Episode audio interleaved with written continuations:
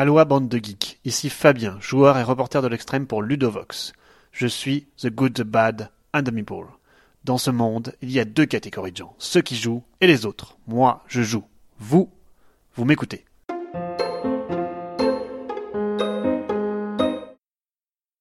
Ambiance, Tigre et Euphrate. Mésopotamie 3000 avant Jésus-Christ. Une bande de terre riche et fertile s'étend entre les deux fleuves sacrés du Tigre et de l'Euphrate les premiers hommes commencent à coloniser cette région. Voici là l'un des centres névralgiques de l'humanité en cette époque reculée. On y pratique la poterie, la pêche et l'élevage. Le commerce se développe à grande vitesse et fait prospérer l'une des premières civilisations humaines ici, en Mésopotamie, entre le Tigre et l'Euphrate. J'ai nommé le royaume dur. La religion joue un rôle majeur dans cette civilisation et les temples à la gloire de dieux aujourd'hui oubliés fleurissent partout. Cette civilisation va même inventer une des toutes premières formes d'écriture. Bien avant les Égyptiens, est inventé ici le sumérien.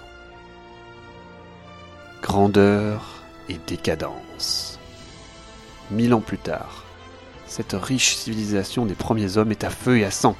L'Empire babylonien essaye tant bien que mal de l'annexer, mais plusieurs autres peuplades cherchent, comme l'empereur Hammurabi, à contrôler cette région riche et stratégique pour étendre leur royaume. Entre les deux fleuves vont se succéder de nombreuses civilisations.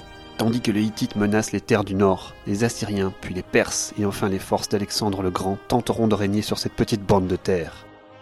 Tigre vous propose de vous plonger au cœur de cette saga de prendre le contrôle d'une dynastie pour tenter d'imposer votre loi sur les terres fertiles qui s'étendent entre le Tigre et l'Euphrate. Chaque civilisation débute sur une terre dévastée, chargée d'histoire par la présence de temples, vestiges du millénaire précédent. De début balbutiant, les civilisations commencent déjà à se spécialiser. Certains colonisent des lieux stratégiquement protégés, tandis que d'autres préfèrent envoyer leurs émissaires un peu partout pour cohabiter avec les royaumes adverses. D'autres encore se mettent à la conquête des richesses des temples millénaires.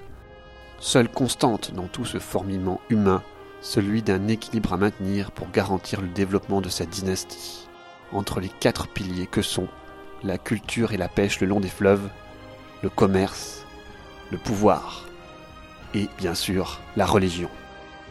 Déjà, de petites querelles intestines s'annoncent et les dirigeants des civilisations se succèdent pour prendre le contrôle des cités émergentes. Elles sont le signe avant-coureur de guerres imminentes. Guerres entre cités dont la prospérité sera le garant d'une victoire certaine. Certaine Rien n'est jamais sûr.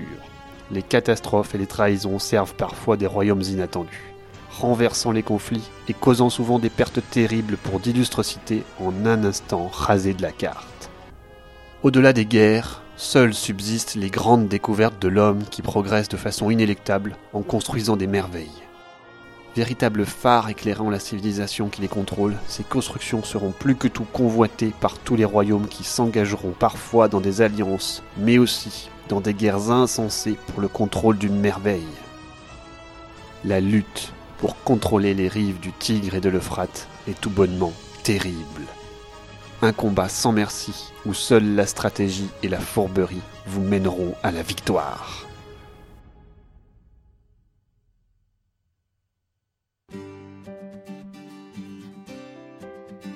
C'était la Minute le Geek propulsée par Ludovox. Trêve de blabla et place au jeu.